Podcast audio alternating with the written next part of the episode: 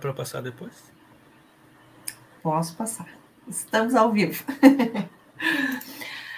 então, deixa eu botar aqui já dando boa noite para todos e todas.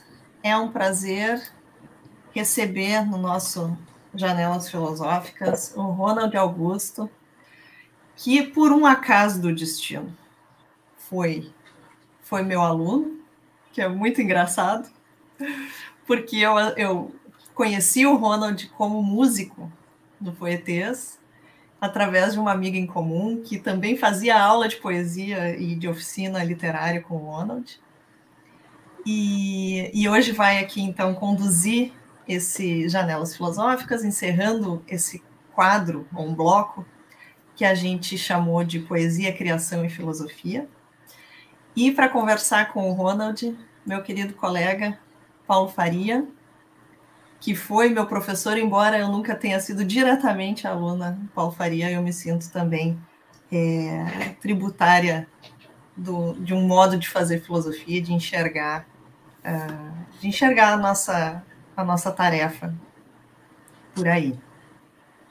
Eu vou apresentar rapidamente meus dois convidados de hoje e depois já passo a palavra para eles. Então, o Ronald é poeta e ensaísta, se formou então em filosofia pela URGS, né, como acabei de dizer, muito engraçado eu ter sido professor do Ronald, por quem eu tenho uma admiração muito grande. E atualmente ele está fazendo também um mestrado em letras na URGS. Ele é autor de muitos, muitos uh, livros, dentre eles O Homem ao Rubro, de 83, depois Puia, em 87, Cânhamo, também de 87, Valha, de 92, Confissões Aplicadas, 2004, No Assoalho Duro, de 2007, e Caído de Costas, em 2012. E mais atual, os dois Torna Viagem e o, uh, o Leitor Desobediente. Ele também escreve para o blog poesiapau.blogspot.com e é colunista no portal de notícias do Sul 21. O meu querido colega Paulo Faria é professor titular no Departamento de Filosofia da URGS, pesquisador do CNPq, e tem um grande interesse por metafísica e epistemologia, né, com ênfase nas filosofias do tempo e da memória, filosofia da lógica e história da filosofia analítica, e eu sei que é um leitor que gosta muito da, da poesia do Ronald e da sua obra. Então, é, boa noite mais uma vez, muito obrigada pela presença, e é com vocês. Fiquem à vontade para ocupar essas janelas. É, obrigado, Priscila.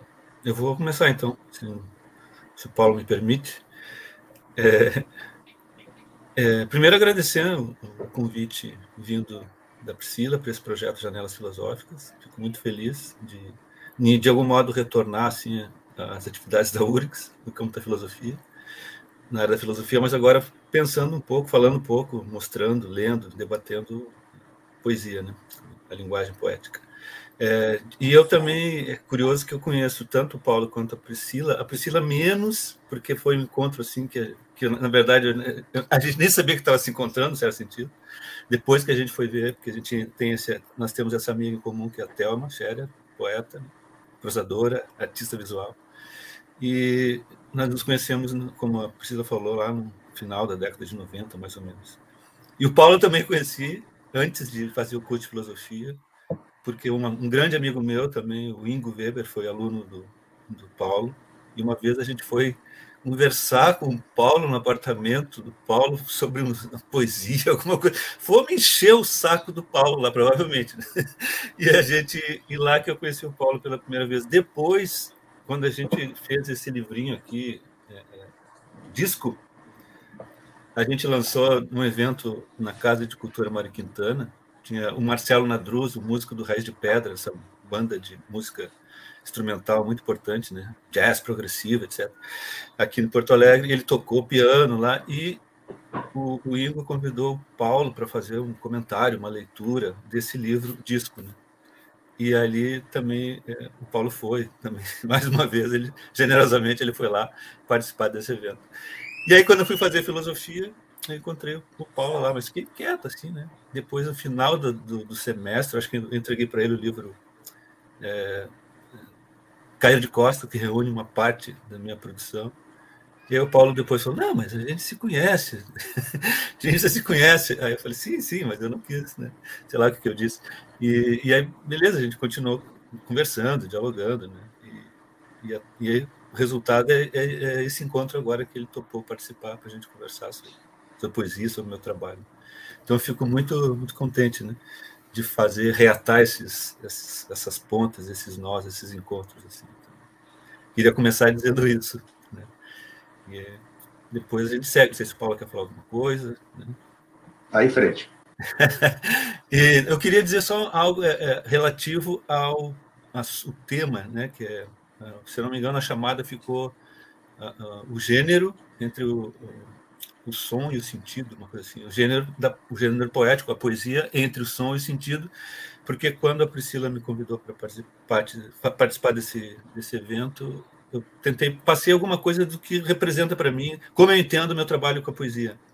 E eu falei disso que eu gosto muito dessa definição do Paul Valéry, quando ele diz que a poesia é uma hesitação constante entre som e sentido. Esse poeta, grande poeta, discípulo do Mallarmé, que não é bem o simbolista, mas ele ele herda elementos de simbolismo.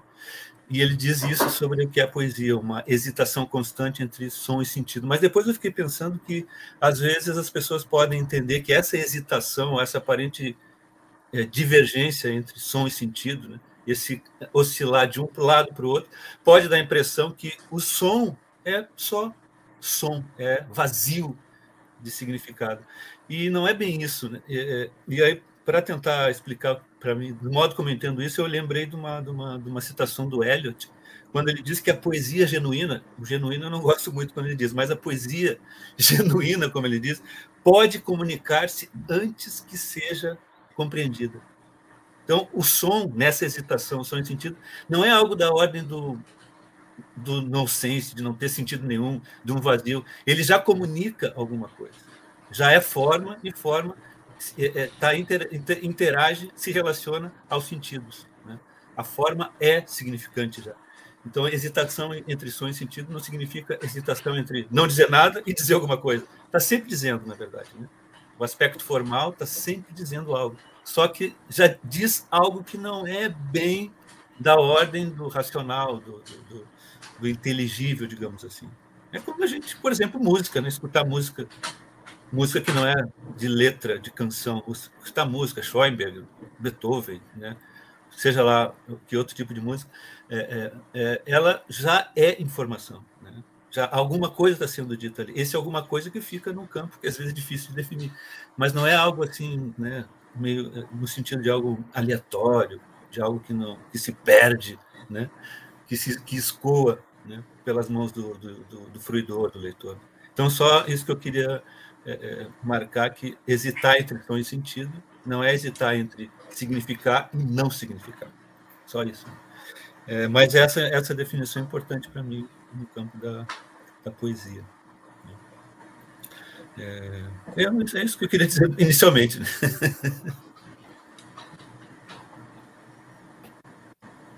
Eu posso ler um poema para.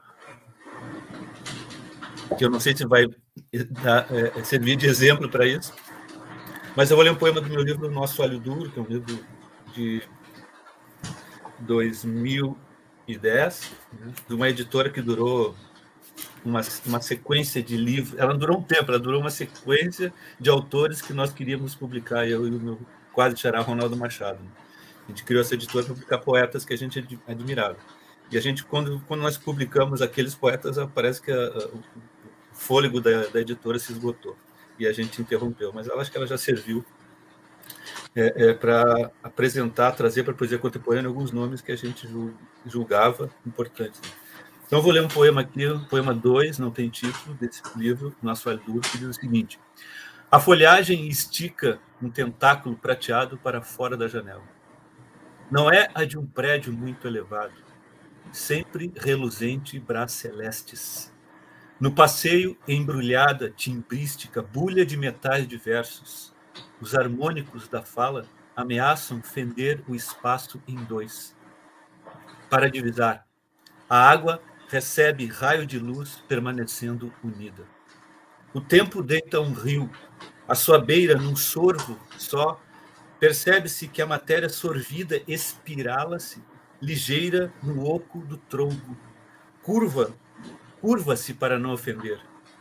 Toma o desvio primeiro e o seguinte. Água do tempo arrasta influente. Aqui, aqui no, no meio do poema tem uma, uma referência a um verso do Dante da Divina Comédia, quando ele usa uma imagem muito bonita para explicar como é que a luz é percebida, recebida no ambiente do paraíso. Ele diz que é como a água que recebe o raio de luz, mas não se fende em duas, não se, não se, né? Ela recebe, ela acolhe, acolhe o, o, o raio de luz. Assim, eu acho muito bonita essa imagem da Divina, do Dante na Divina Comédia. É isso. Vou começar. Oh, posso dizer uma coisa, então, para dar um pontapé inicial? Viu? Esse poema é maravilhoso. e, ele ilustra eloquentemente o que, que é que faz do, do trabalho do poeta uma hesitação contínua entre sonho e sentido. E é o fato de que o poeta recebe os seus seus materiais da, de uma tradição. As palavras vêm carregadas de significado.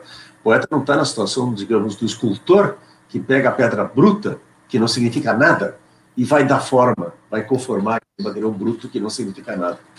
Ou do músico, quando ele faz música pura, falou aí Schoenberg, Beethoven, uma coisa assim, que mexe com sons que por si sós também não significam nada. O poeta recebe as palavras carregadas de de, de significado. E, no entanto, uh, todo o esforço dele é ressignificar essas, essas palavras aí. Mallarmé chamava isso, essa operação, de dar um sentido mais puro às palavras da tribo. Tá? Pode ser que as palavras da tribo sejam palavras tão corrompidas que nenhum sentido mais puro é possível dar, e que o que é possível fazer com elas é pôr elas em perspectiva e dizer: olha, sinal de alerta, cuidado. Eu acho que, por exemplo, as palavras que expressam, veiculam e perpetuam a discriminação racial na nossa língua são palavras para as quais a, a poética do Ronald Augusto desperta a nossa sensibilidade como um sinal de alerta. Olha, aí é. Tá? Não se diz futuro branco. Poema do. Acho que do, de Torna Viagem, da, a Contragosto do Sol. A Contragosto do Sol a Contragosto do Sol, que é exatamente sobre isso aí. Então, uh, a poesia está numa situação diferente de, de outras áreas, porque ela está compelida a ser uma hesitação entre o som, entre o som e o sentido. Tá? Porque nenhum som é mero som uh, na, linguagem em que o poeta busca as suas palavras. Né?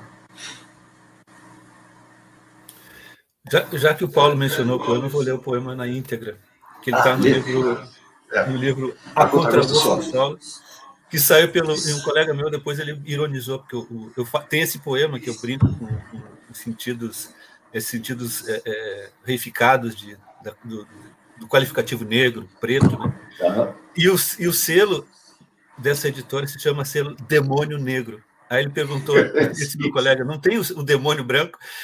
Claro, foi, ele, ele, percebeu que uh, no próprio título da editora tem essa, essa, esse dilema, digamos assim. E a editora não é de um, de um autor negro, não é, de, não é como várias editoras, pequenas editoras negras que já, que já existem hoje.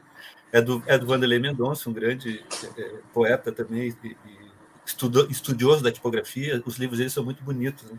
Ele tem um cuidado muito bonito, muito interessante com os livros.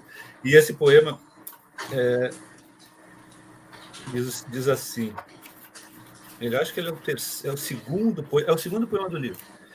Não conheço, é o título. Não conheço nenhum branco velho, nenhuma branca velha, nenhum branco fujão, nenhum genocídio de jovens brancos, nenhuma branca maluca, nenhum branco encardido, nenhuma beleza branca, nenhum branquinho da beija-flor, nenhuma situação branca, nenhuma branca diaba, nenhum branco de ganho, nenhuma peste branca, nenhum branco de alma preta, nenhum branquinho do pastoreio, nenhum branco Belchior, nenhuma branca do cabelo escorrido, nenhum branco como o dia, nenhuma branca nu, nenhum branco dito cascavel, nenhum branco drama, nenhum futuro branco.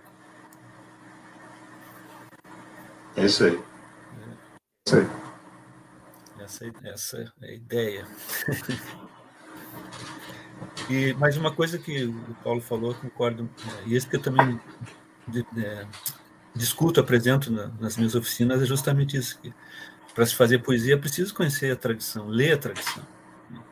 É, é, e ler criticamente também, não no nosso sentido, no sentido apenas de ler é, é, de forma apologética, assim, né? ler criticamente, atualizar a tradução, a tradição melhor.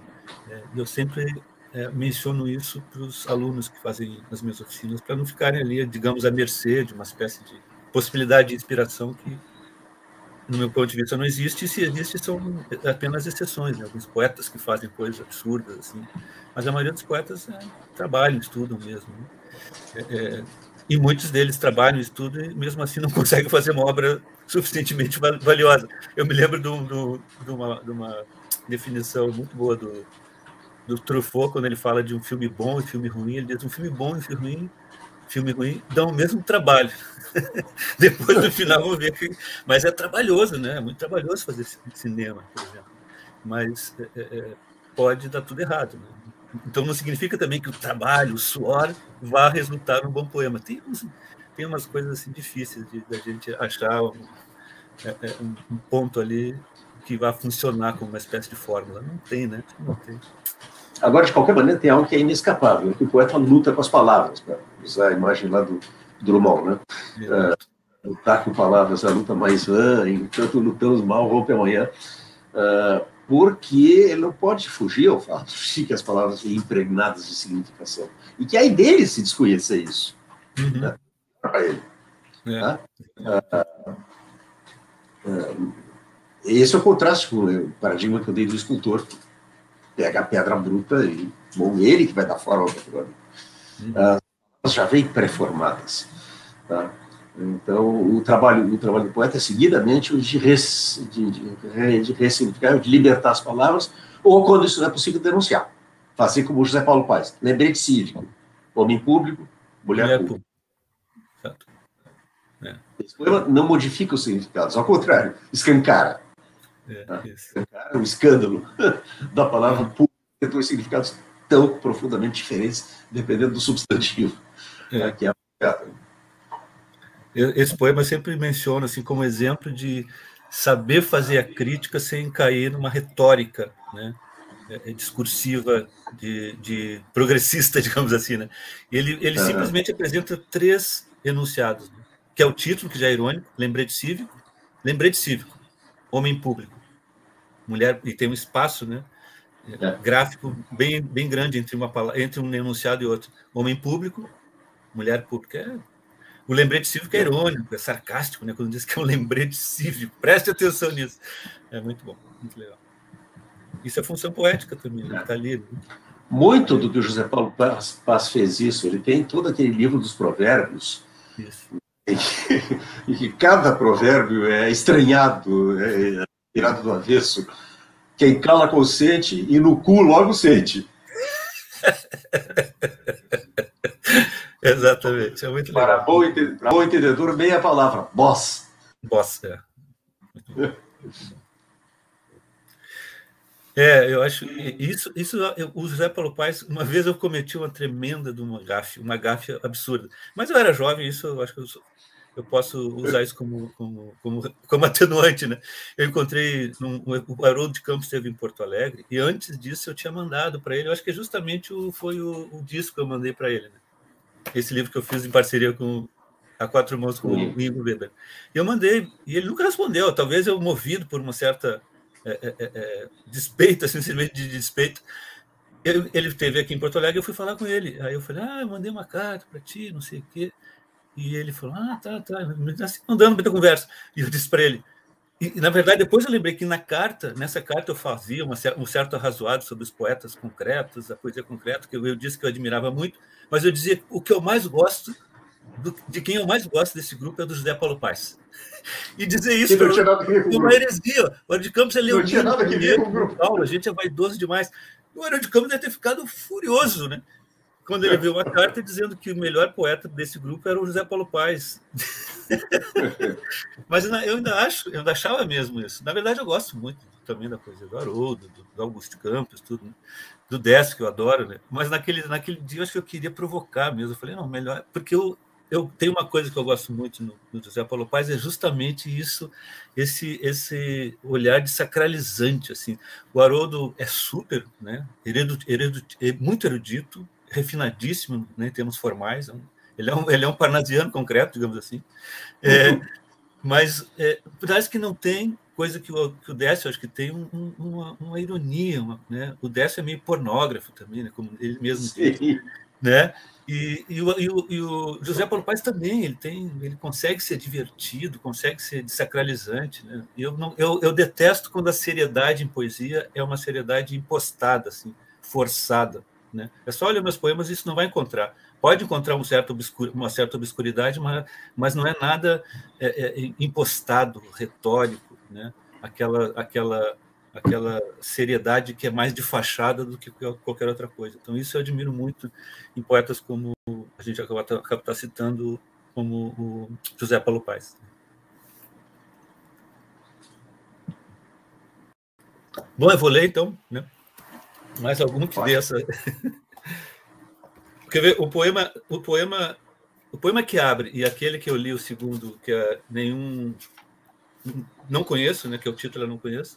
Eles são quase como, como funcionam como um paratextos ou já um programa estético, um programa crítico político que eu me apresento com essas ideias. E eu sempre bato muito nos poetas, né? Porque os poetas para mim também acabam cedendo essa coisa mistificadora, né? De, de representarem grandes seres humanos que na verdade não são, muitos deles não são. Né? Mas é porque a gente também, a recepção construiu uma imagem dos poetas como pessoas muito especiais, que eu acho também um exagero. Então é, é comum dizer que ah, é, é, Caetano é um poeta. Né? Usam o poeta como qualificativo. Né? O, como, como, e com esse qualificativo elogioso, né? meio meloso. Né? Então, e, e, muitos poetas assumem isso. Né? Ah, eu sou um poeta, eu sou alguma coisa é, é, é, muito especial na, na, na humanidade, no, no, no, interior da humanidade.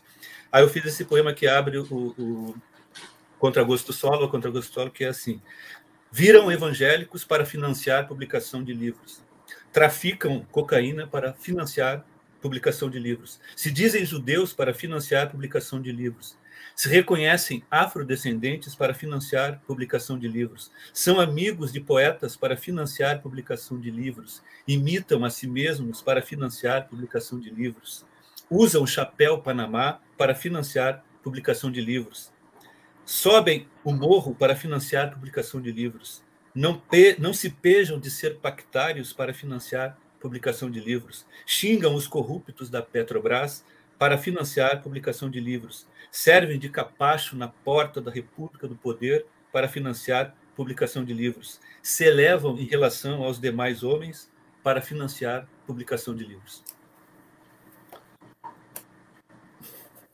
Eu, uh, eu tenho a impressão que há um procedimento que esse poema ilustra exemplarmente uh, de uh, pela via justamente da repetição né, exibir a, a, a, o caráter enganador de uh, certas construções que a gente herda na, na, linguagem, que distinguem muito da melhor poesia negra que é feita no Brasil. Isso aparece, por exemplo, no esplêndido poema do Ricardo Aleixos, que toma como mote eles que são brancos que se entendam. Né? Uh, acho que Arnaldo Xavier fez muito disso também. Uh, e eu acho que esse é um tópico tão importante e representa tanto para a cultura brasileira que a gente podia talvez conversar um pouco mais. Talvez tendo como contraponto a, a tentativa que é daquelas boas intenções que pavimentam o show do inferno do Vinícius de Moraes o Orfeu da Conceição, né? sobre a qual tu escrevesse tão bem né? nos dois ensaios que estão no Leitor e Desobediente. É, há, tempos já eu venho, eu, eu, eu, eu, venho me referindo à produção literária brasileira não mais como literatura brasileira. Eu, eu chamo literatura branca brasileira. Porque ela é uma literatura produzida majoritariamente por pessoas brancas. É, inclusive, há, bem pouco tempo, era, ela, ela, ela, ela criava um sistema que era, quando eu digo sistema literário, envolvendo editoras, feiras de livros, né, é, livrarias, era também um sistema também dominado por pessoas brancas que historicamente a gente vai entender por que disso. Né? Tem todo as sequelas da escravidão, né, que até hoje a gente tá, experimenta isso. É, mas só que essa literatura vai se construindo em cima desses, desses conceitos de qualidade literária, né, que às vezes é, são conceitos usados justamente para constranger quem não é desse campo né, tradicional.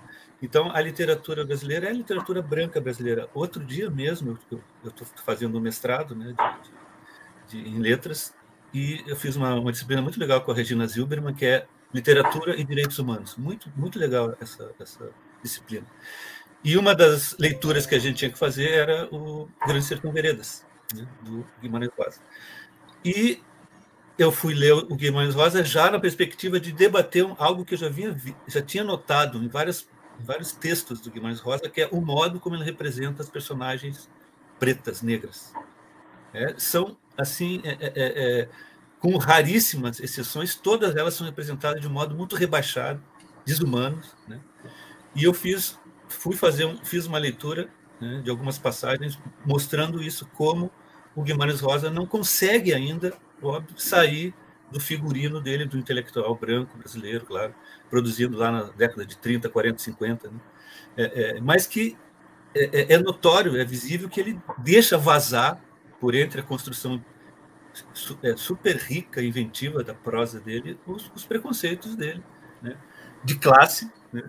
Né, e de, de, raça de, como um, um, intelectual branco brasileiro de renome, né, que tem um prestígio, né, que é prestigiado e que tem um nome a zelar. Então não ele não consegue esconder isso, né?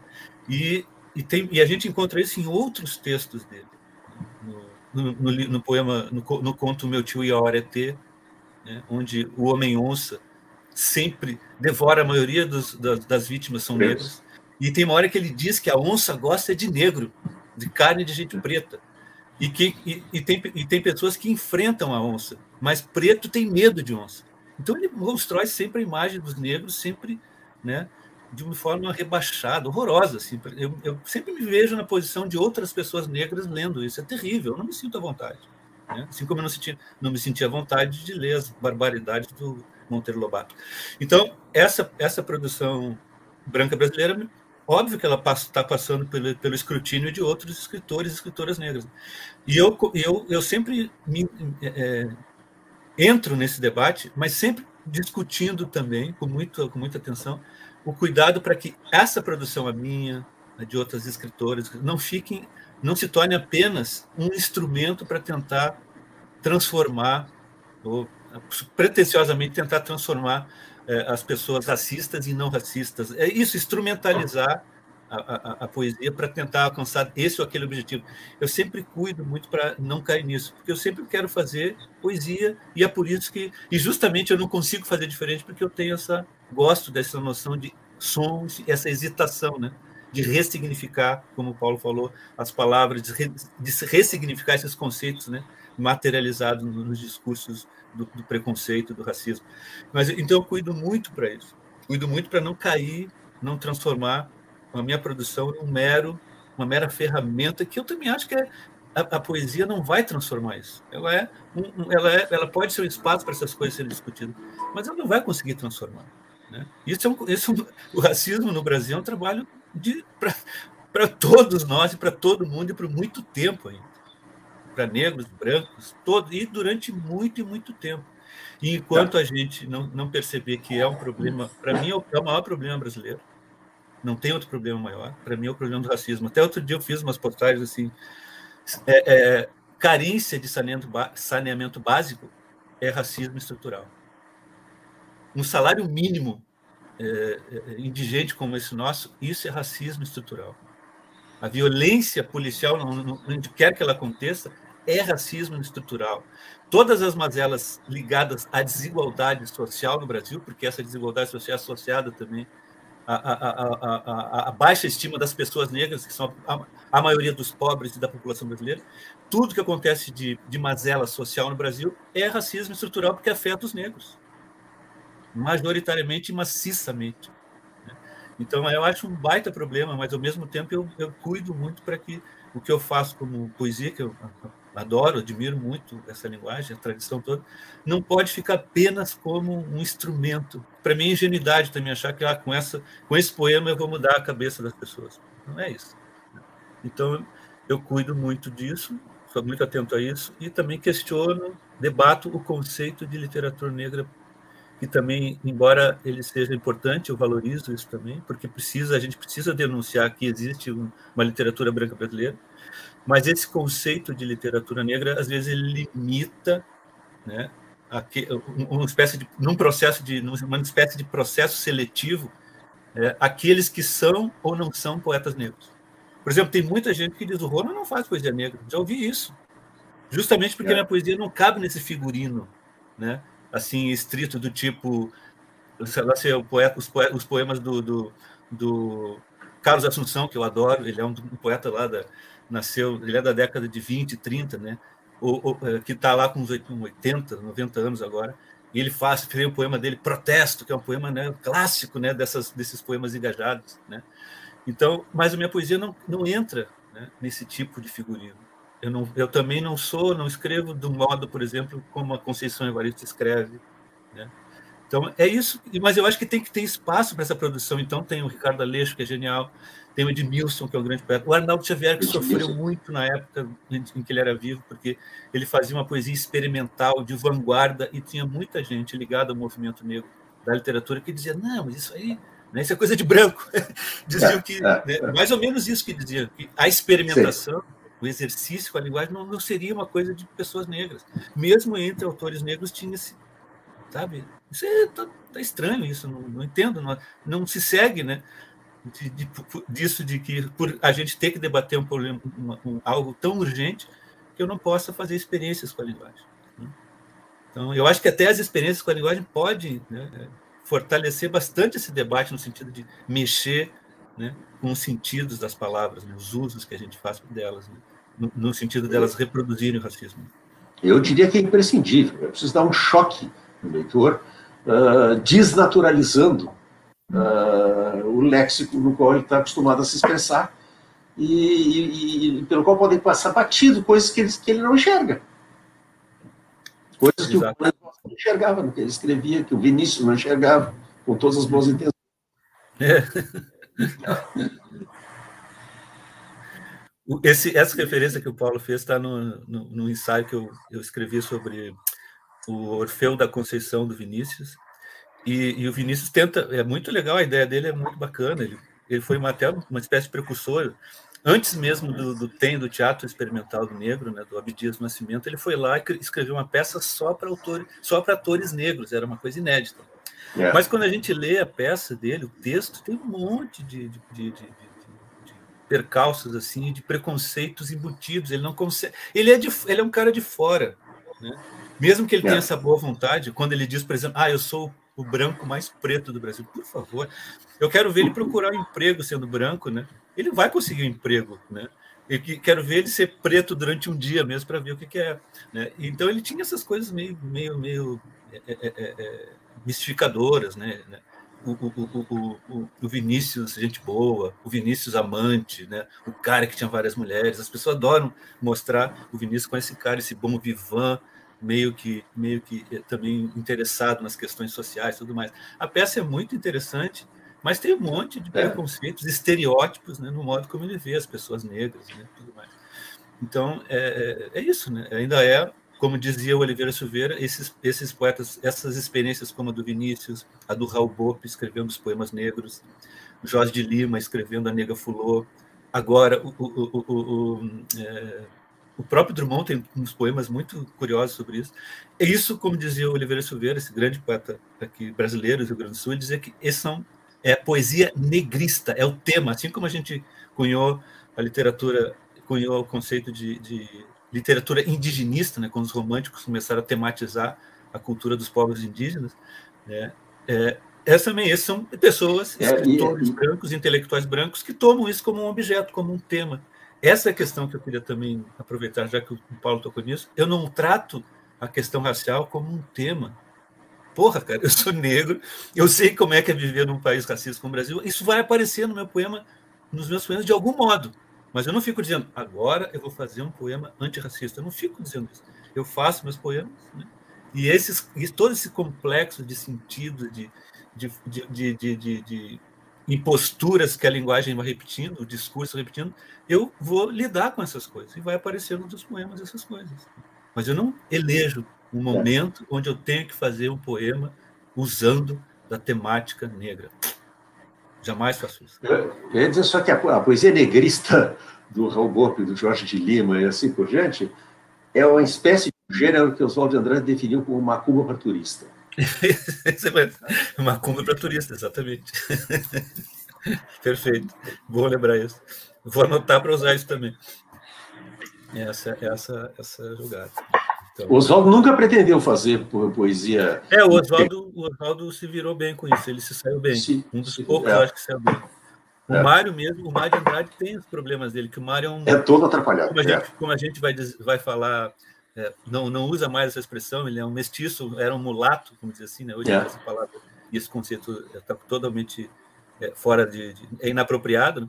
mas ele é um cara que também não, não soube lidar. Claro, é, não, ele, ele tem que ele tem que cultivar no Macunaíma o mito da, da, da harmonia das três raças. Os três Isso. irmãos passam por aquela lagoa, né? Macunaíma sai branco, Jingui sai mulato, é. e mais velho que o nome, mais do nome fica, é o preto, só a palma da mão e a, e a sola do pé que é branca.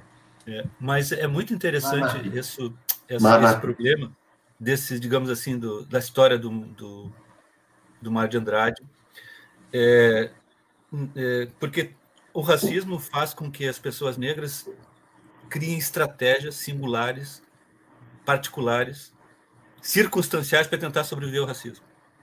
Então, geralmente, os mestiços tendem, já que o Brasil tem o racismo, o racismo do degradê, né? Quanto mais Sim. branco, melhor. Então, é. as pessoas que vão ficando mais, que são mais pretas, tem um degradê do, da, da estima, né? E da tolerância racial. Eu acho que tu flagraste isso muito bem. Tu flagraste isso no Vinícius, no contraste entre, entre Eurídice e Mira. Exatamente, exatamente. Que é meio branca e a Mira que é a preta satânica, né?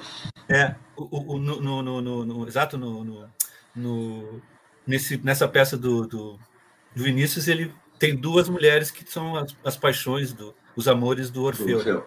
Tem uma que é bem negra, que é a Mira, né? E ela é apresentada como a, a negra respondona, que não aceita desaforo, que cria confusão. Como hoje foi a Simone Tebet lá na CPI foi chamada de ah, tu tá perdendo o controle, aquela coisa que as mulheres são vistas como às vezes que quando elas se rebelam, estão perde o controle, né? Começam a dizer coisas que não deveriam dizer. A Mira é essa negra respondona que não aceita.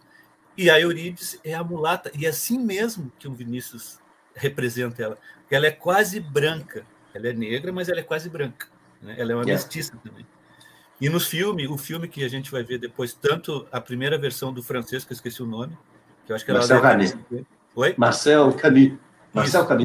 Marcel Camus. E depois uma versão mais, mais, mais moderna, não sei, da década de 90. O Cacá Diegues. É, o Diegues. Esse nefasto criador do Quilombo, aquele filme Quilombo. É, é. Então, é, e é a mesma coisa. E também a sociedade constrói essa imagem, né? Pessoas que são mais pretas ou elas são mais são vistas de um modo mais pejorativo, mais negativo, né? Elas são mais diabólicas, são respondonas. Né? E aí, esse, deixa eu voltar para não perder aqui. O racismo cria esse, essa, a gente tem que criar, as pessoas criam estratégias de sobrevivência. Por isso que ao mesmo tempo eu não consigo censurar nem criticar aquilo que a gente chama do o negro da casa grande, né? Porque ele é a estratégia de sobrevivência que ele conseguiu arranjar para poder ultrapassar, atravessar uma história de tanta destruição. Aquele filme, o filme do Tarantino, Django Livre, tem lá o Samuel L. Jackson faz esse personagem, né? Do, do, do, do, do negro da Casa Grande. Que quando ele está. Ah, aqui no Brasil tá... é, por exemplo, Joaquim Barbosa. Isso, isso, Joaquim Barbosa, é. ou até esse agora que trabalha na, na Fundação Palmares, né? É, é, ah, esse é terrível. É terrível. Esse é um horror. Esse é terrível. Mas é, isso é uma estratégia né, de sobrevivência, porque a, a, escravidão e o racismo eles é, criam uma espécie de situação limite. Eu tenho que sobreviver, porque eu posso morrer, como as pessoas dizem. Eu posso ser parado numa blitz e levar um tiro na cara do policial. Né? Então é muito complicado isso. As pessoas não sabem o que é passar por isso. Né? E aí, nesse filme, tem aquele, aquelas cenas onde o Samuel faz o personagem do mordomo, que é, e é o DiCaprio, que é o senhorzinho, né? E ele ali ele fala, ah, senhorzinho, ele age bem como o, o, o pai João, né? Do pai Tomás, né? Ele ali fica, né, né servil, atendendo todas as, as, as, as, ideias e as determinações do senhor. Quando eles estão os dois no, no, no, no, no interior indecoroso da sua da, da Casa Grande, numa, numa, salinha tomando o seu conhaque, o Samuel Jackson se transforma. Ele que manipula o, o senhorzinho. Né? Então, essa estratégia de parecer o cara que está apoiando né, o senhor é a de sobrevivência. Por isso que, claro que eu faço a crítica, mas eu entendo que o racismo é muito ruim. Né? Usar uma expressão bem simples, o racismo é muito ruim, ele é muito terrível. As pessoas, como é que vão sobreviver nisso? Eu me lembrei, eu estou falando isso porque eu vi também outro dia um, um debate que o Silvio Almeida falou comentou isso é, é, quando um jornalista negro, em tom de, de, reclamação, falou, por exemplo, que tinha lembrava da experiência dele quando ele era jovem, a família não falava sobre racismo, que a família não falava sobre a escravidão, e ele reclamou assim, pô, em função disso, como meus pais, meu pai minha mãe nunca falaram sobre isso abertamente em casa, eu demorei muito para para me tornar um negro consciente, né, né, afirmando a minha condição negra. E o Silvio Medo falou, ó, presta atenção, falou quase nesses termos. A gente tem que valorizar e respeitar muito as estratégias de sobrevivência dos nossos antepassados. Esse cara que agora está reclamando, ele também chegou a tal uma, uma, certa condição de estima social, porque ele é um jornalista negro, e muito em função dos, dos sacrifícios que os pais e, as, e, a, e a mãe fizeram bancando estudo, tudo mais. Isso que eu quero dizer, mesmo que em algum momento a gente encontre muitos negros que não estão, digamos, super conscientes dessa luta, é, eles estão numa estratégia de sobrevivência, porque o racismo estrutural é um salve-se quem puder também. Né? A gente tem que sobreviver. Né? E às vezes, para sobreviver nesse mundo, a gente vai fazer coisas que não são ainda aquelas que faria um ativista. Né? Mas é, é, é esse, esse, esse, jornalista teve um pai e uma mãe negros né, que é, é, é, apoiaram a experiência de vida dele, de algum modo, mesmo não sendo pessoas ligadas a, a, a uma estratégia de luta política né, antirracista.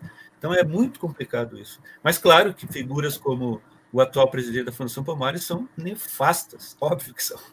Esse, esse é patológico. E ele, vocês sabem, ele é filho do grande Oswaldo de Camargo, né? Oswaldo de Camargo, só para quem não sabe, é o cara que começou a pensar essa ideia de literatura negra, debater isso, fazer as primeiras antologias, né? Em, 80, em 86, ele fez uma antologia chamada A Razão da Chama, reunindo assim poetas é, é que escreveram durante o século XVIII até o, a, a, o período contemporâneo, né, que, daquela época, que era a década de 80, 90. Né? E ali tinha Machado de Assis, Cruz de Souza. Foi a primeira vez que eu vi assim, o Machado de Assis sendo mencionado como escritor negro. Né? Nessa época, eu, uhum. Então, o Oswaldo Camargo é fundamental para isso. É um cara. Né? Ele que lançou as bases dessa ideia né, de as primeiras é, é, discussões sobre literatura negra, o que é isso, afinal de contas. Muito importante ele. Um filho que é esse horror, né? Eu estou vendo aqui nos comentários um pedido do, do Vicentinho isso, de Medeiros. Exerça a tua atividade. De... Que tal? Aí, ó. Ó, oh, o Eduardo Vicentini, grande. O que ele quer? O que, que ele quer? que tal o Ronald lendo e Paulo comentando o seu Senesco Sedama? Eu não sei qual, a que poema se refere. Eu acho que é, é, o poema do... Do, do, é, do Metrônomo. Ah. Que são... Que, que a Priscila 50 anos. É, foi, foi a primeira vez que eu faço que eu fiz um, um, livro só de poemas de amor, assim, dedicados a Denise. Nunca mais acho que vou fazer outro. Porque eu tinha, quando eu comecei a fazer poesia, eu eu fiz, na época, jovenzinho, eu fiz vários poemas de amor. Mas depois vi que era tudo ruim, horroroso. Falei, nunca mais vou fazer isso. Porque a gente tem tanto poema de amor lindo, né, bonito demais, na tradição poética, nas tradições poéticas, e eu falei, nossa, não vou fazer poema de amor ruim. Não. Aí, depois preciso eu chegar lá para meus cinquenta e tantos anos para também voltar a essa, a, a, essa, a essa tema.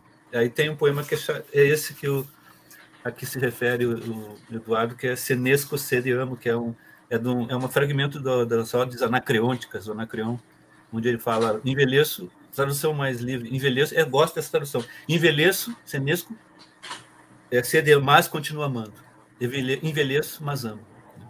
E o poema é assim, desembainho-me a contragosto de um sono confuso e afogueado. Bêbado de Dionísia, Acordo na alvorada desconstelada de Porto Alegre. Mas essas tenras e de, e de agora em diante sempiternas marcas de sagitas da áurea centaura, minha pequena polonese cujas abas do nariz fibrilam, dona desses rasgos que latejam no caroço do meu peito, e num chamamento à boca pequena, chamejam do castanho ao negro, semas, cismas sulcos miscíveis para uma leitura a quatro mãos. É, é, Dionísia é um, é um, é um apelido que, eu, como eu chamava a Denísia, né? chamava ela de Dionísia, chamava ela de, de Hipásia, que é Sim. o título A Hipásia que eu espero é um apelidinho que eu dei para ela é, de Hipásia, porque ela, ela, ela um dia me contou a história do, do romance do Humberto Eco e, e não me lembro que, que livro é esse que tem as, as personagens nas Hipásias. Né? Se tem o, o fauno, as espásias são, são as fêmeas. Né? Do dorso para cima, mulher, seios, e, e da parte baixa, umas cabritinhas charmosas. e filósofas também. Né? Também vem da, da Hipátia, né? da filósofa lá do, do, da Biblioteca de Alexandria. Tem essa conotação. Então, nos poemas de amor. Que o, o, o, o Eduardo escreveu até uma resenha falando que criticando, é, é, falando que começando a resenha dele, falava geralmente os poemas de amor são muito cafonas, né? E o, e o Eduardo, assim, me livrou dessa dizendo que meus poemas não são cafonas. Isso para mim já, já é um, um passo adiante, né? Uma coisa que chama atenção nesse poema é o uso de uma linguagem muito culta, muito erudita. Né? Uh, e é, uh, é como se, assim, uh, o envelhecer não é um empobrecimento, mas é um estágio em que se recupera tudo, tudo que foi uh, adquirido, tudo que foi aprendido. Né? Uh, e isso, esse é o coração jovem que continua amando na, uhum. na, na velhice. Mas tem um outro poema do envelhecimento. Espera um pouquinho. Ah, tá. Eu acho que está no Tá na Viagem. Não. Está no contragosto do solo, então. Ah, tá. Vai lá, acho que eu sei qual é. Lê aí. ah...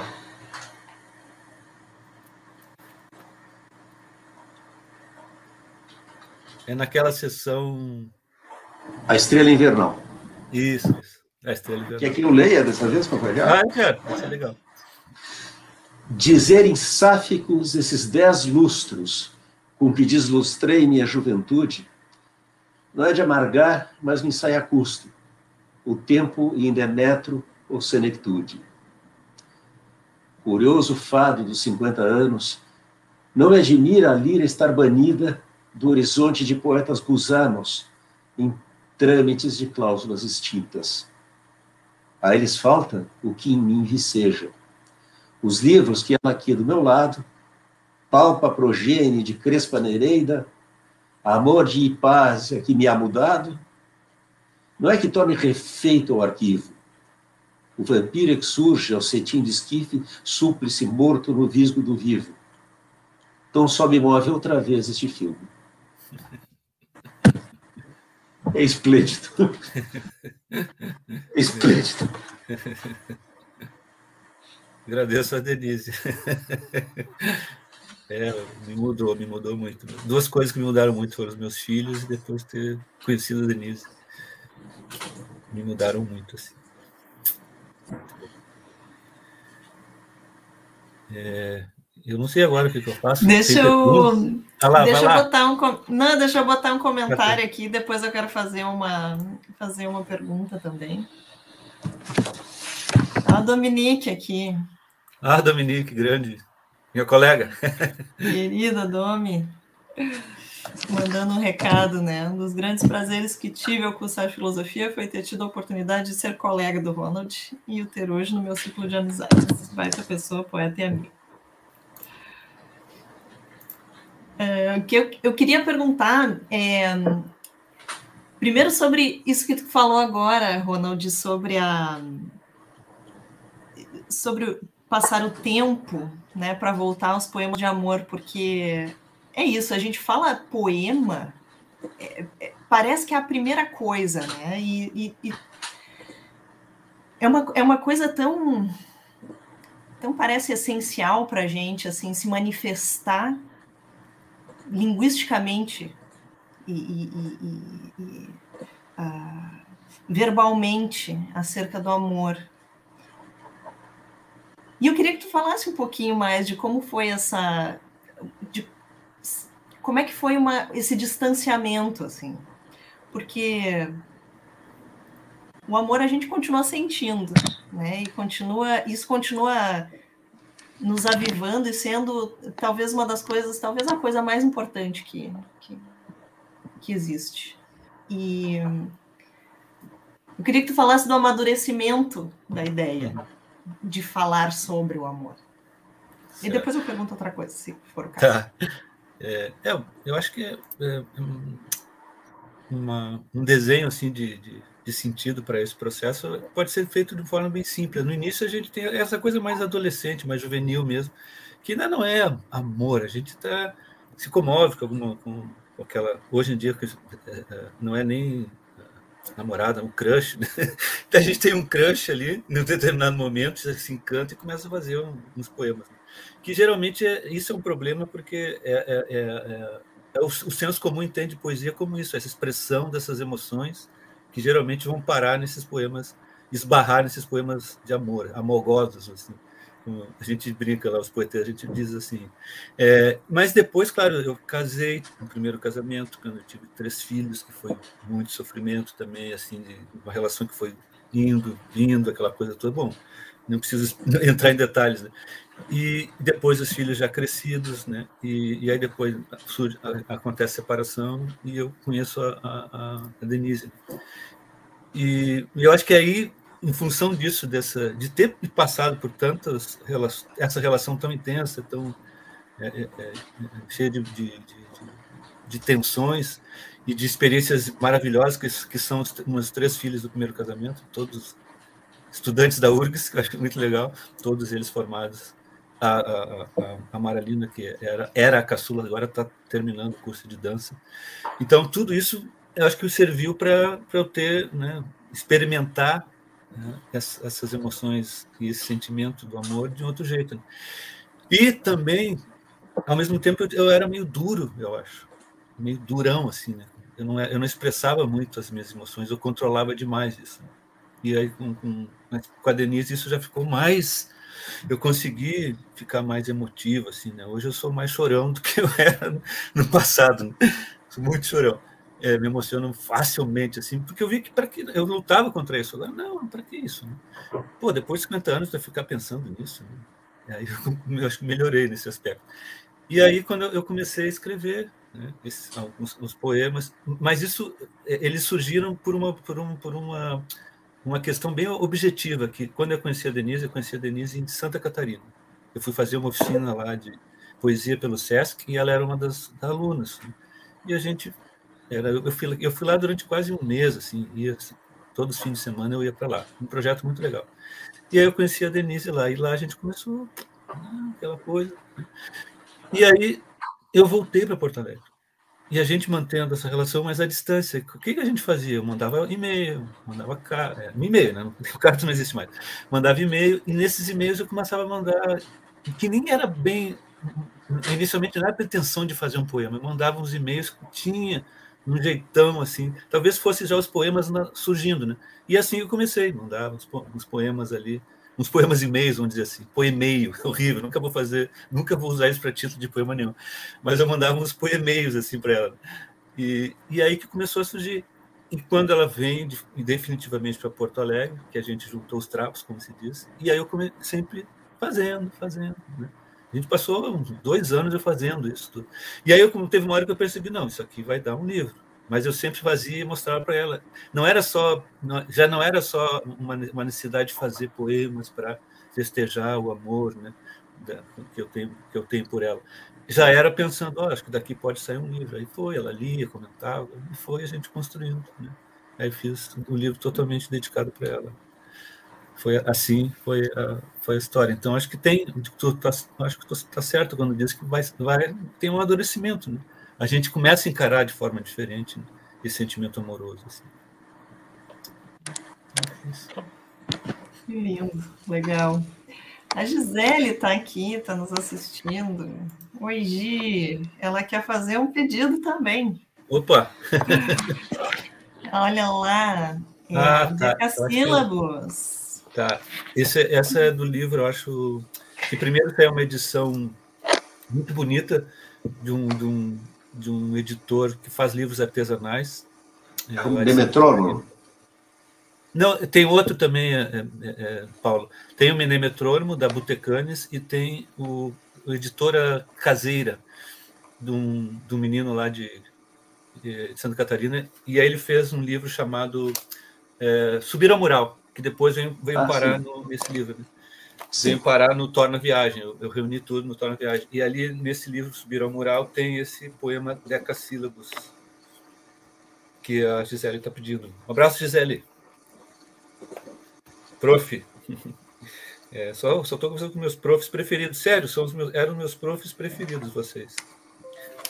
Não, eu tenho que acrescentar também a Lívia. A Lívia, né? Lívia, né? Lia.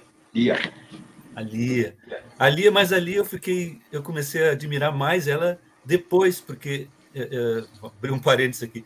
Tem uma, ela, nós temos uma amiga em comum é, é, que eu só, só fui saber depois. Ela também é Jussara que fez filosofia, mas abandonou. Ela.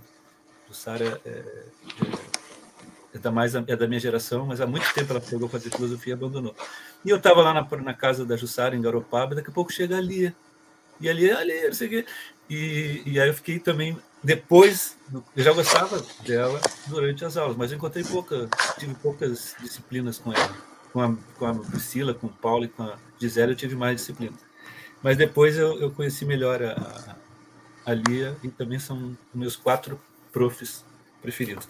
Deixa eu olhar aqui, depois desse, dessa rasgação de seda, que é, que é verdadeira, que é honesta, deixa eu achar logo o poema aqui para a Gisele não, não abandonar a gente. É, deixa eu ver aqui. É. Engraçado. Pera, só um pouquinho. O índice é meio estranho, 103. O índice desse livro é um pouco estranho. Mas eu vou achar. Achei. Decassílabos. É, decassílabos. Não há consolo, canção de negaça, timbre vazio, onde agora rebrilha um reiterado tranco de fusível em casa antiga, sem luz ou manilha. Mesmo que o cristão politone Osanas, graças ternas por toda a redenção, para onde suas pernas querem ir, não vai nisso ciência nem razão. Ociosos passo, disse-ia, dança, não fosse errar coisa de que muito o abala. Esse dançarino ao modo de prosa é peregrino que cansaço exala que salva o terço e não a terça rima, que genuflexo estanca esse em si mesmado, que é do hábito bastardo exemplar, que é de rezar e não pensar no caso. São os decassílabos que a Gisele pediu.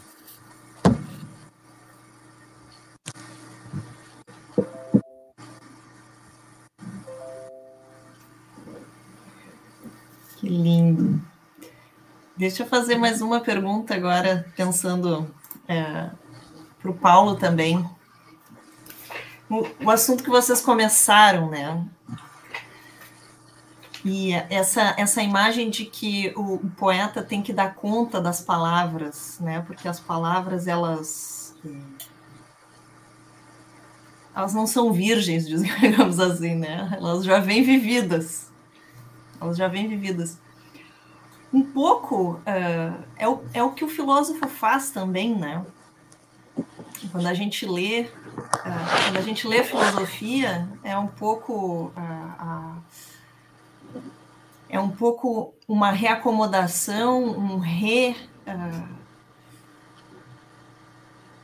um refazimento uma reapropriação de palavras que também já, já estão por aí, né? Elas já estavam aí já, e já, já remetiam a, a sentidos e significados que eram, que eram dados, que eram prévios, né?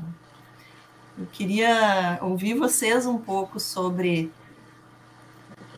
sobre, sobre esse refazimento e não exatamente sobre os processos de refazimento, mas como é que vocês enxergam essa nova, no, novos significados para as palavras e para conceitos? E... É meio vaga a minha pergunta, mas é, é só para provocar um, uma discussão. Vai lá, Paulo, depois eu sigo. Eu? É, eu vou, eu vou referir a um pronunciamento de um filósofo é, que é, é extremamente enigmático em se tratando do filósofo de quem se trata. O Wittgenstein escreve, escreveu lá pelo meados da década de 30 que filosofia se deveria escrever apenas e exclusivamente poeticamente, dichterlich e isso é notável porque vem de um filósofo que fez uma filosofia altamente técnica, né, que diversos, desde, desde, desde os anos de formação, um cara que não vinha das, das humanas, mas das exatas, um engenheiro, uh, que basicamente estudou Frege e Russell, e que na, na, na esteira de Frege e Russell fez tudo o que ele faz. Mas ele tem essa ideia de que o filósofo tem que ter uma espécie de atenção extremamente desperta para as palavras né?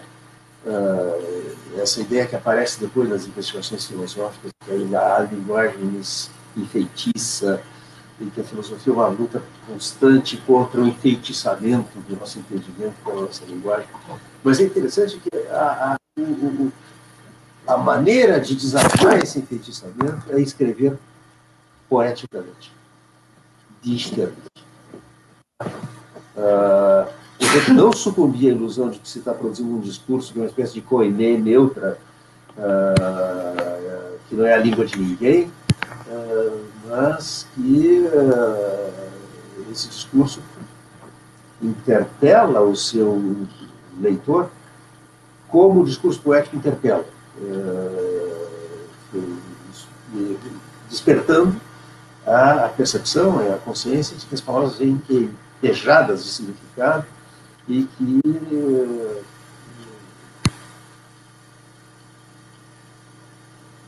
e que esses significados que escapam ao nosso controle podem, podem ter toda sorte de consequências que também escapam ao nosso controle. De maneira que se assumir uh, sujeito da, do uso da linguagem é fazer algo semelhante ao que faz o poeta. Não é, não é transformar a filosofia em poesia, tá?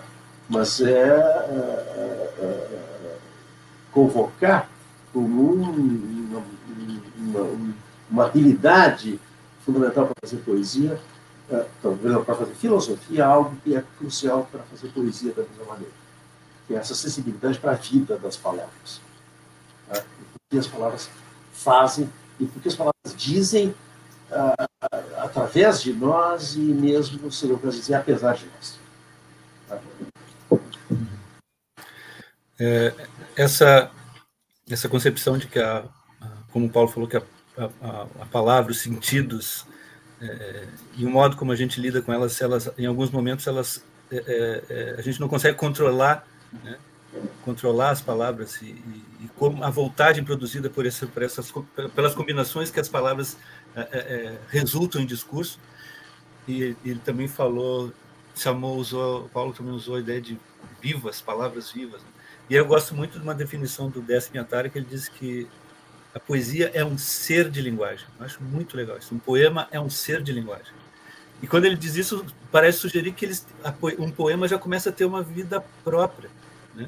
uma certa autonomia, ele pode se dirigir para um determinado lado, pode se dirigir para caminhos é, que até o poeta não, depois vai perder o controle. Depois de feito, o poema é um ser de linguagem. E aí quem lida com ele é o leitor, o leitor que vai dialogar com esse ser de linguagem, aceitar, ou como ele falou, vai ser interpelado por esse ser de linguagem. Né? Vai ser instado a pensar, a refletir e a se confrontar com a sua própria construção de linguagem, né? interpretando esse poema. Eu acho, eu gosto muito dessa noção de ser de linguagem. Eu acho muito legal. É velha como o mundo, é velha com a filosofia, exato, exato. é velha com a filosofia, todo caso, a ideia de que o poeta é, tem uma espécie de, de condição mediúnica. Ele é veículo de coisas que ele não domina. Isso está no Ion do Platão. Tá? E isso vem até o nosso tempo. Outro dia eu estava vendo a única entrevista, até onde eu sei que existe, que está no YouTube, da Clarice Lispector. E é impressionante como a Clarice, ela não é, ela, ela não, em momento algum ela é capaz de dizer, bom, eu fiz isso porque eu quis dizer isto ou aquilo. Ela diz o tempo que não sabe, que não sabe de onde vêm as ideias, que não sabe para o alcance delas, que essa não sob o controle dela. E, a, e, a, e, o repórter fica insistindo, mas por que, que você fez isso? Porque eu fiz aquilo, e ela com aquele sotaque carregado para ti. Eu não sei, eu pergunto a você. Eu não controlo. É, E é muito, é muito curioso. Essa entrevista é maravilhosa, porque ela parece que ela, ela tá meio em transe, assim, né? A Clarice, ela parece estar tá meio em transe, meio perdida. É, um, é muito legal, é muito, eu, eu acho muito legal. É algo meio, é meio, meio cinematográfico, parece uma, uma cena de, de um é, filme, é. assim, bizarro. Parece um personagem de filme, né? É, exato, ela parece um personagem de filme, assim. Não sei onde a é que gente, ela, ela, se encaixaria, quem, quem, em que séries ela se encaixaria hoje. Oi? Quem nunca leu a Clarice Lispector, se só vê essa entrevista, isso é uma louca. É, exato. Mas a saúde que está nos livros dela é a, é, a saúde. Eu reli tudo recentemente, tudo romances, todos os pontos e todas as crônicas. É, é fantástico. Uma das grandes coisas que aconteceu nas letras desse país, com certeza. E, no entanto, ela, ela se apresenta como paradigma do poeta platônico. Né? Tom, tomada por forças que ela não controla, que ela, cuja origem ela desconhece, uhum. e que ela deixa acontecer. Por que ela começa com uma vírgula e termina com dois pontos. Começa com uma vírgula já no meio da frase. Tem uma coisa do Jonas, né? Tem isso. Ele diz assim: essa visão da filosofia como poesia no Wittgenstein também é ecoada na distinção do cavell entre língua materna e paterna. Ele pergunta para ti, Paulo. A propósito, tu é fala sobre poetas. Ah, tua fala sobre poetas herdarem palavras e terem que ressignificá-las também lembrou muito a ideia de filosofia como educação para grown-ups. Yeah. Esse, esse é o assunto do, do, nosso grande pensador da educação, Ronai Rocha. Né? Uh, essa reflexão sobre a filosofia como educação para os adultos. Uh, só queria instalar isso, que é da, essa ideia de língua materna língua paterna, que é um contraste de palavra falada e palavra escrita, está no uh. Isso está no capítulo uh, uh, Reading, capítulo sobre leitura do Walter. Tá?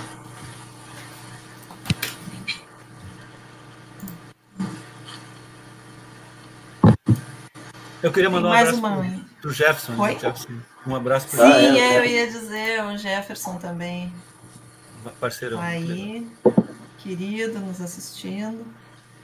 Excelente te ouvir, Ronald. Marcou muito. E lembro direito de uma oficina, direto de uma oficina do saudoso Bibi de Intervalo, protagonizada por ti, sobre o escultor trabalhar com mármore e o poeta com as palavras. Como dizemos há pouco.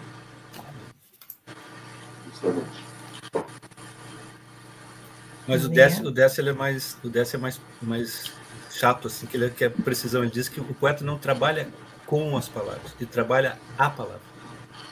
Uhum. Não é um com, é trabalha a palavra. Assim como, na verdade, o, o escultor trabalha o mármore.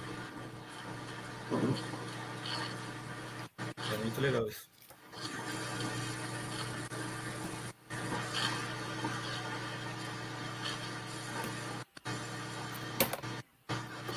Vendo, dar uma procurada aqui, ver se tem mais alguma pergunta.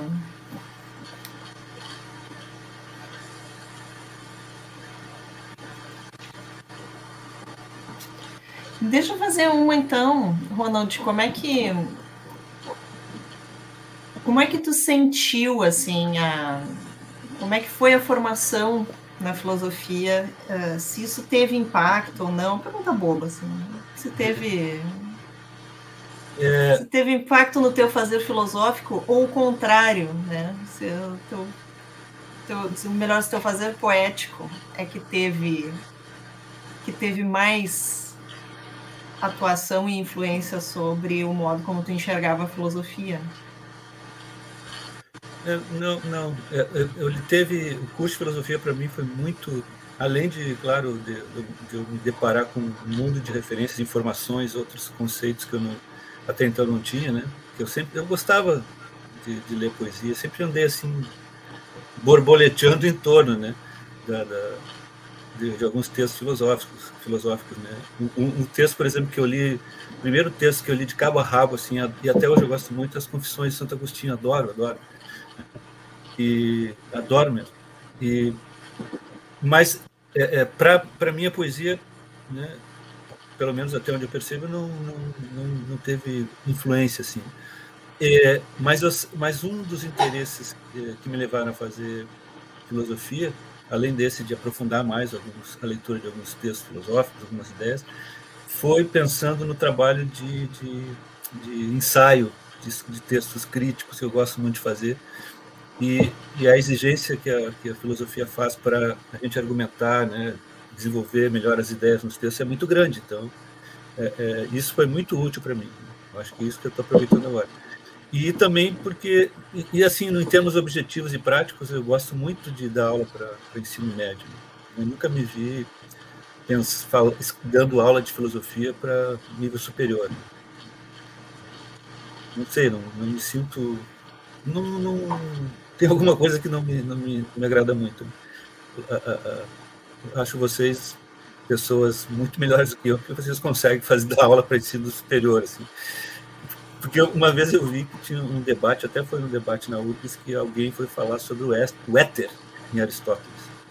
Eu fiquei pensando, nossa senhora, que assunto é esse, gente? Né? Então tem coisas em filosofia, alguns temas que eu não, eu não entendo mesmo. Não entendo como é que há tanto entusiasmo em debater isso. Né? O éter em Aristóteles, o éter aristotélico. É, mas é, é, isso eu acho curioso. Né? E, mas foi muito legal para mim, e eu aprendi muito, né? É, para esse aspecto de fazer meus textos. O lado, um lado que eu gosto também de teoria literária, crítica literária, ensaios. Né? Lido muito com gosto muito de escrever ensaios. Tanto que isso é um problema até hoje para mim. Como eu, eu, eu, tenho uma formação autodidata boa, durante boa parte da minha vida, isso promove, cria para a gente umas certas distorções. Né? Assim como, assim como eu olhava com, né, é, torcia o nariz para um, um, discurso é, acadêmico é, estrito senso, né? é, eu também não percebi que eu também tinha um, um, uns, uns, cacuetes do, do, campo da experiência autodidata. Né? Então, por exemplo, eu gosto muito de escrever ensaios, mas tenho dificuldade para escrever artigo, né? assim mais acadêmico, científico, tenho muita dificuldade, porque eu é, lidei muito ainda, e ainda lido com essa o, o, o fôlego né, do, do, ensaio, que tem algo mais. Não é, não é livre no sentido que eu posso escrever qualquer coisa, né? mas ele tem uma, uma, uma, uma dimensão mais literária envolvida né, na escrita do ensaio. Então, uh, o curso de filosofia foi bom para eu também começar a incorporar né, certos é, certos é, mecanismos mais estruturantes assim na, na construção do texto. Né? Então foi muito legal, muito útil. Então para mim sempre muito tranquilo. Eu me lembro de uma da primeira prova que o Gerzoni deu no, na lógica 1, que ele todo mundo esperava que ele fosse, fosse fazer uma prova assim de, né, de cálculo, né? de, de lógica, né? É, é, é, e aí ele falou: não, a prova vai ser dissertativa. Eu só vi atrás de mim, oh! todo mundo ficou desesperado porque se eu ia escrever texto e eu, nossa, eu exultei, né? Porque se fosse fazer uma prova, fazer cálculo, eu ia me perder, né? Eu falei, não. O professor, não, a primeira prova, aquele jeito dele, a primeira prova vai ser dissertativa, você ter que escrever um texto. Eu adorei, né? eu adorei, mas a, o pessoal mais jovem do que eu, porque o meu curso, né, eu era, eu era o decano, né? No meu curso, a turma era o decano, mais velho de todos, provavelmente. Né? Tinha alguns que tinham era da minha idade, mas a maioria era gente jovem, assim, que tinha mais dificuldade com o texto, né? Então, é, para mim foi muito, muito divertido e, interessante essas ferramentas.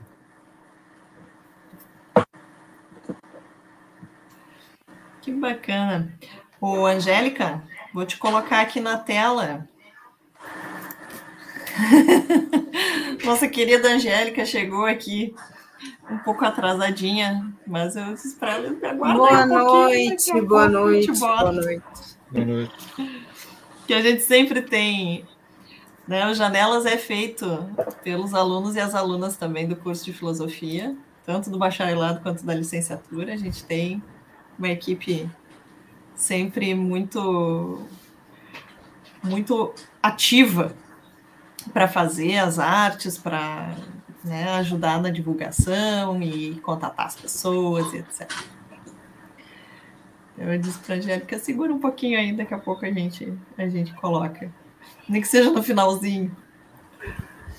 Para dar tchau. para dar tchau, né? Enfim.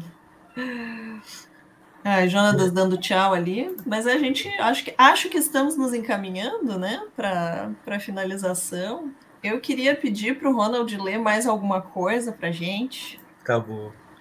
Eu estava eu, eu, eu separando aqui, já vou ler um poema que é, é, é, ele, é, ele, digamos assim, ele deixa um pouco de lado a hesitação entre o som e sentido, e eu acho que pisa né, mais firmemente no sentido. Né? é, nesse, nesse poema aqui.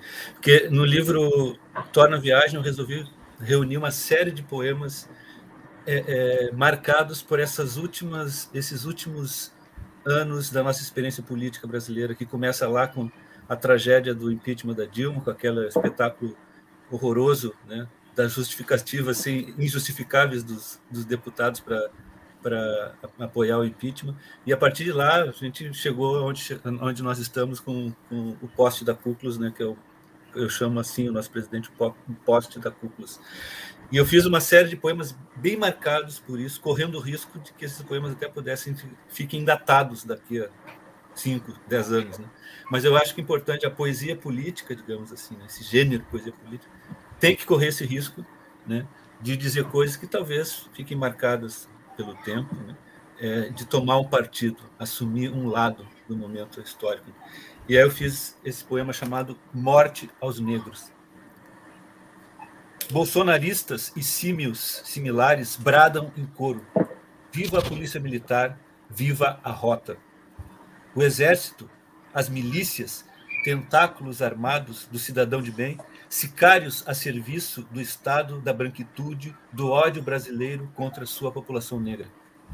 Vidro moído na vianda oferecida ao refugiado negro.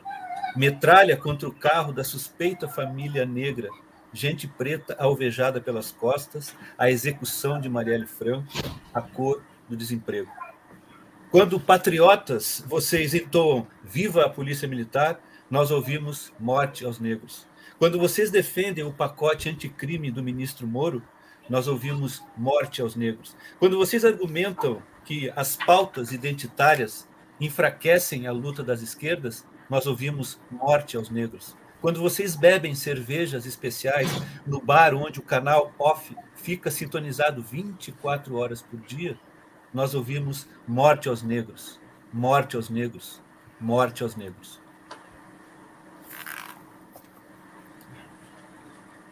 espetáculo.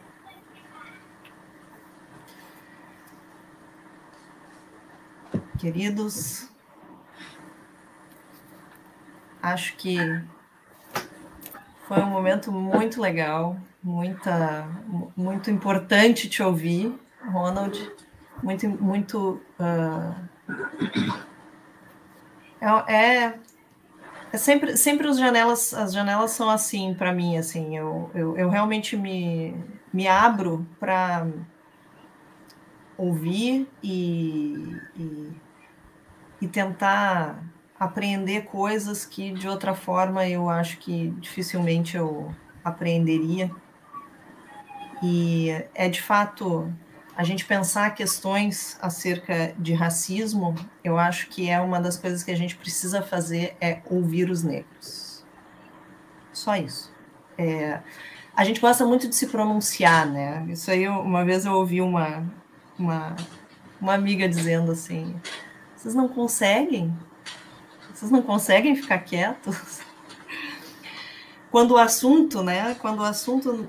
É, é, é, mesmo quando o assunto é esse, vocês têm que ditar como ele deve ser dito. E eu disse: tu tem toda a razão. E foi a única coisa que eu consegui dizer, e mais eu não digo. E eu acho que é muito importante a gente estar ouvindo e estar te ouvindo, então, né? Eu, eu acho que foi isso que a gente a gente te ouviu, a gente te ouviu politicamente e a gente te ouviu poeticamente. E, e, e não cabe não cabe a nós, não cabe a branquitude, não cabe, né? E não cabe às mulheres e não cabe a ninguém cabe dizer o que cabe aos outros dizer. E eu acho que o importante é a gente se colocar num lugar de ouvir e, e de aprender que a gente aprende sempre muito com outras experiências e outras uh, e outros né, outras referências. Eu diria assim. Foi um prazer foi uma honra receber vocês aqui. Desculpa Angélica não ter te colocado antes aqui na, na, na, na telinha na frente da telinha mas ela estava por trás da telinha Estava aqui operando. Tô esperando dizerem o que acharam do meu novo corte de cabelo e até agora ninguém ninguém falou. Eu vou ficar parecendo que em algum momento eu vou receber esse feedback. Ela sempre vem para trazer um, um toque de leveza aqui para gente, fazer a gente sorrir. Né? Paulo, muito obrigada. Ronald, mais uma vez, obrigadíssima. Sempre à disposição. Fiquem, fiquem atentos, que com certeza vocês serão convidados mais uma vez. E muito obrigada a todos, todas que nos assistiram e que é, prestigiaram nossos convidados hoje. E semana que vem temos mais. Semana que vem começa o nosso bloco Vivências LGBTQIA, e Filosofia. Vamos ter Atena Beauvoir, mais uma vez, Iago Soares e um, Beatriz Oliveira vão falar sobre Judith Butler. Vamos ter coisas bem interessantes. Gente, então tá, um é isso aí. Alexandre. Ah, o Alexandre aqui ah, botou uma. Quer saber quando é que vai surgir a disciplina de filosofia negra? Olha, nós podemos ter, ter o Ronald como convidado, com certeza, para pensar algumas é. mudanças no nosso currículo também, que eu acho que elas são de fato necessárias. Então tá, gente. Boa noite. Boa noite. Boa noite. Obrigada. tchau, tchau.